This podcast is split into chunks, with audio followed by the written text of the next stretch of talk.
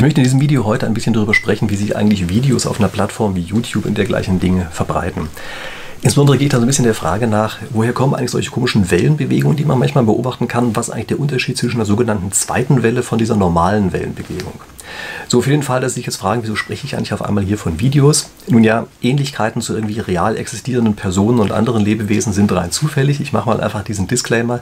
Für den Fall, dass Sie mich noch nicht kennen, ich bin zwar Doktor, aber kein Doktor der Medizin und ich bin also Professor für Spieltheorie. Das bedeutet, ich beschäftige mich im Wesentlichen damit, wie das Zusammenspiel von einzelnen Personen am Ende dazu führt, was am Ende rauskommt.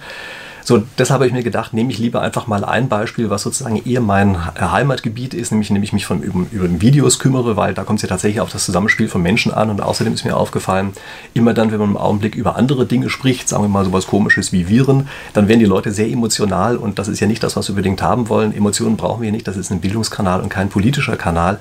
Also denke ich, mache das Ganze mal ein bisschen abstrakter, aber wir wissen natürlich alle, wir sprechen ja nicht umsonst von viralen Videos. Das heißt, die Gesetze, die dahinter stehen, sind schon zum großen Teil relativ ähnlich wie die, die bei Viren stattfinden. Aber nehmen Sie diese Analogie jetzt einfach mal als eine eher entfernte Analogie und beschäftigen wir uns einfach mal damit, wie sich jetzt also Videos auf der Plattform verbreiten. Okay, damit fangen wir einfach mal an mit den typischen Phasen, die dahinter stehen. Nämlich so eine Verbreitung durchläuft normalerweise relativ vorhersehbar drei verschiedene Phasen. Die erste Phase ist eine, da verbreitet sich ein solches Video erstmal annähernd exponentiell, nicht ganz exponentiell, aber annähernd exponentiell, geht danach in eine Sättigungsphase über und dann nach einiger Zeit, wenn es sozusagen alle gesehen haben, die's, die dafür in Frage kommen oder die eben erreicht werden können, dann geht das Ganze wieder zurück und die Verbreitung nimmt anschließend wieder ab. Also das ist ein sehr typischer Verlauf, den man dort hat.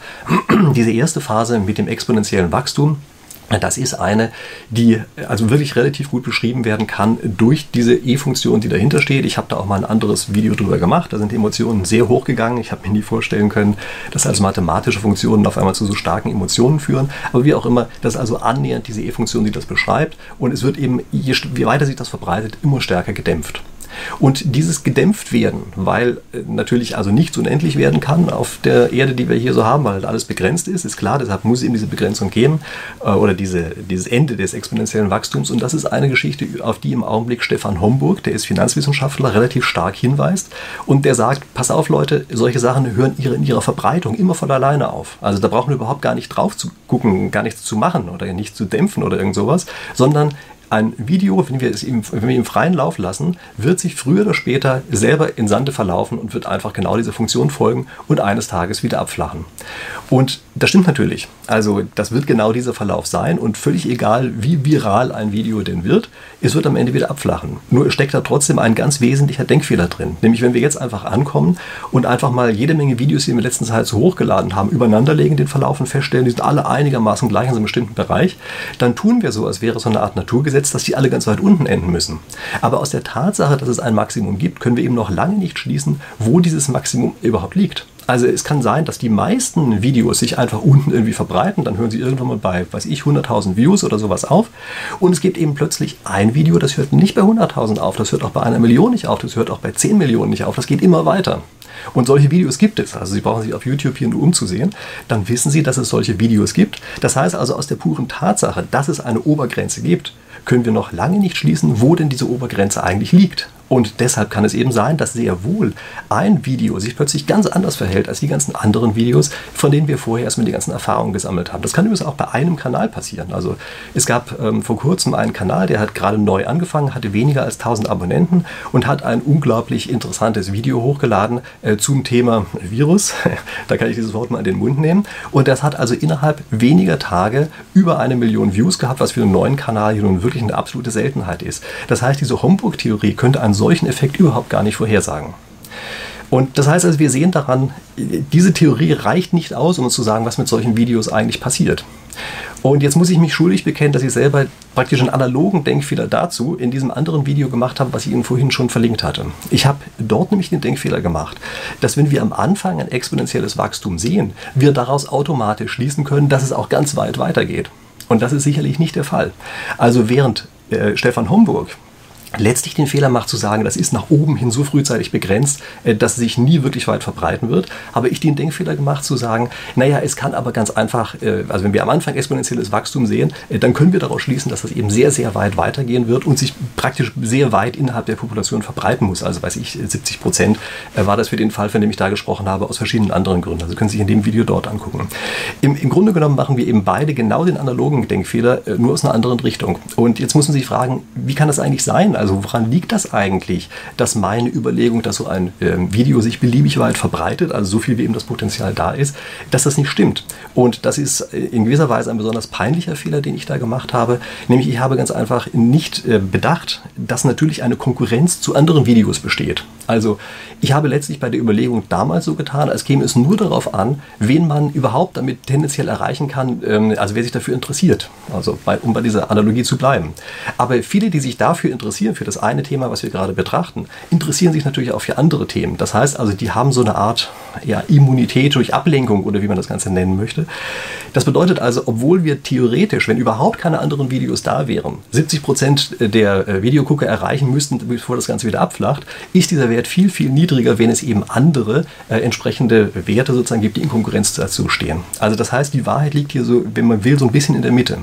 Man muss sich aber klar machen, dass das erstmal schwache Trost für uns alle ist. Also nehmen Sie beispielsweise mal äh, so ein anderes Thema. Also ich ähm, äh, ich vermeide weiterhin Viren, ja, aber nehmen wir das äh, Beispiel von invasiven Arten. Also gucken Sie sich beispielsweise die Kaninchen in Australien an. Also die verbreiten sich dort ja die ganze Zeit weiter. Irgendwann mal wird das auch aufhören.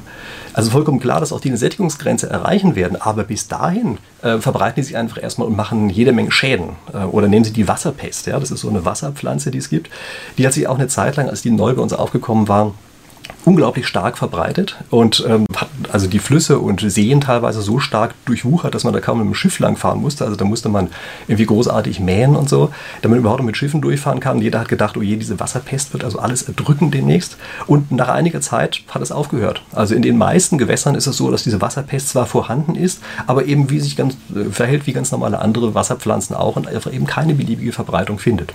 Also ganz offenbar gibt es eben doch Faktoren, die meistens deutlich früher anfangen zu begrenzen, als das, was man glauben müsste, wenn man eben eine vollkommen freie Population stoßen würde. So, und das ist also erstmal die Geschichte, die ich hier für relativ wichtig halte, dass man also zwei Sachen versteht, nämlich aus dem exponentiellen Wachstum am Anfang kann man nicht schließen, dass das so lange weitergeht, wie es in theoretisch überhaupt nur möglich wäre.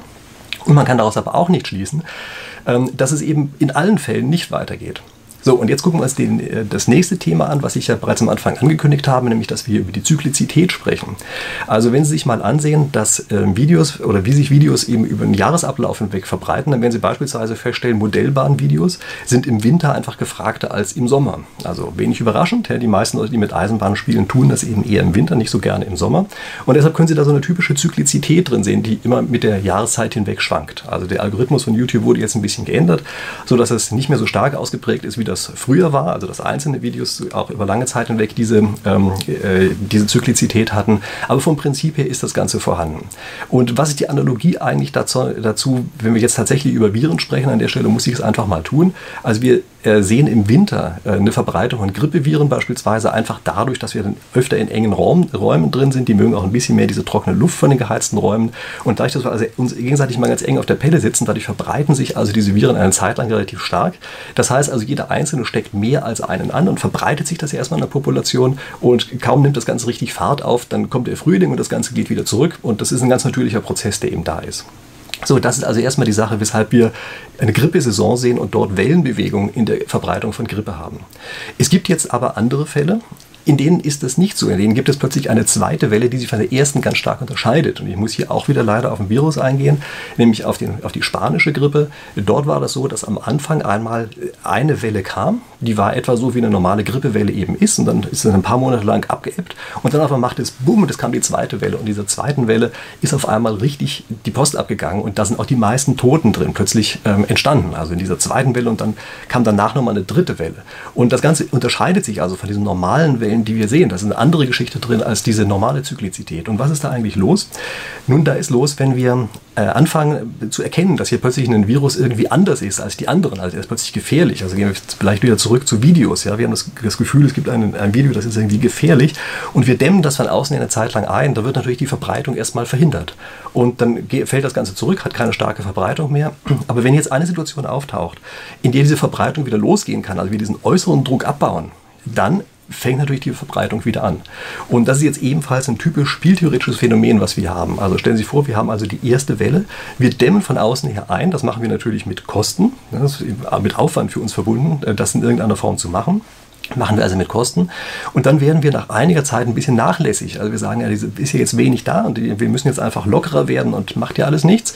Und in dem Augenblick kann dieses Virus plötzlich wieder losgehen und die zweite Welle wird deshalb mitunter wesentlich stärker, weil eben das Potenzial dieses einen Virus oder Videos überhaupt nicht ausgenutzt ist. Also stellen Sie sich vor, wir haben ein Video, was eine unglaubliche Verbreitung erreichen kann und wir sagen jetzt aber zwischendrin, es wird jetzt gelöscht von YouTube. Ja, also darf nicht mehr drauf sein, ist klar, da ist die Verbreitung natürlich erstmal gestoppt und dann sagen wir nach einiger Zeit, naja gut, jetzt ist ja alles gut, jetzt ist keine Gefahr mehr da und machen das jetzt wieder auf.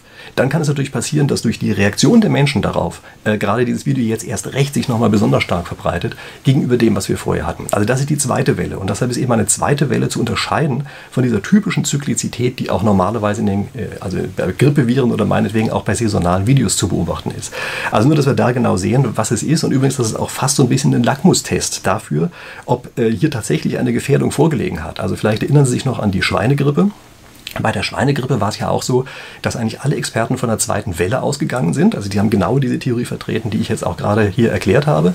Aber äh, diese zweite Welle kam nicht und das ist ein relativ klares Zeichen dafür, dass das sozusagen eher dieser Homburg-Fall war. Ja, also die Schweinegrippe war offenbar eine, ähm, die hat sich sozusagen schnell arrangiert mit ihrem Wirt, also mit uns, und hat gesagt, naja, vielleicht ja nicht so toll, wenn wir den alle killen. Und infolgedessen ähm, ist sie dann vielleicht auch weniger letal geworden. Also das ist jetzt irgendeine Amateurerklärung von mir, aber das könnte inhaltlich schon auf irgendeine irgendeine subtile Art und Weise äh, funktionieren. Vielleicht ist es auch eine Reaktion des Immunsystems gewesen, die da passiert ist. Vielleicht ist es auch tatsächlich Konkurrenz zu irgendwelchen anderen Erregern. Also da möchte ich mich gar nicht darauf festlegen. Aber es ist vom Prinzip etwas, was man tatsächlich spieltheoretisch erklären kann, nämlich, dass hier diese äh, in der zweiten Welle ganz offenbar eben nicht der Effekt vorgefallen ist, von dem ich davor direkt gesprochen habe.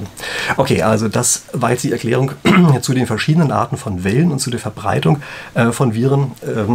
Es gibt eine andere zweite Welle, bei der ich mir ziemlich sicher bin, dass sie kommt.